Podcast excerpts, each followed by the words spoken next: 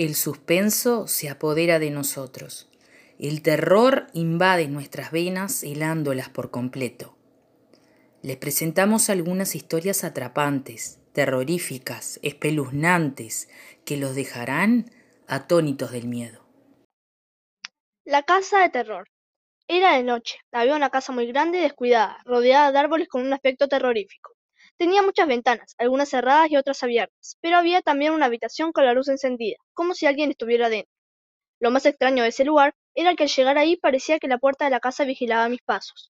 En esa casa había una mujer extraña, con su cabello largo y negro que caía por encima de su rostro. También usaba un vestido blanco y largo que hacía parecer que no tenía brazos y piernas. Era una persona que al ver su rostro te dabas cuenta de que no tenía sentimientos.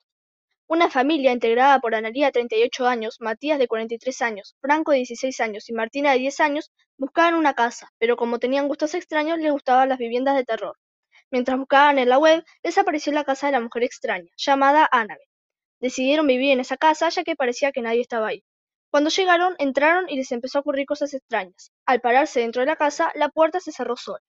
Luego se dieron cuenta de que habían ruidos extraños y empezaron a sospechar de que había alguien dentro de la casa. Matías dijo, Mi idea es estar unos días en esta casa. Si siguen pasando cosas extrañas, nos iremos. La persona que les entregó la casa, llamada Cristina, les había dicho que había algo de comida en la ladera, entonces decidieron comer un rato. Cuando llegaron a la cocina y abrieron la ladera, se dieron cuenta de que no había nada. Al ver eso, empezaron a sentir que alguien los estaba vigilando. Lo que decidieron hacer fue agarrar las maletas y se fueron. Después de todo, la historia tiene un final feliz, porque Annabel se quedó con su casa y la familia tuvo una nueva.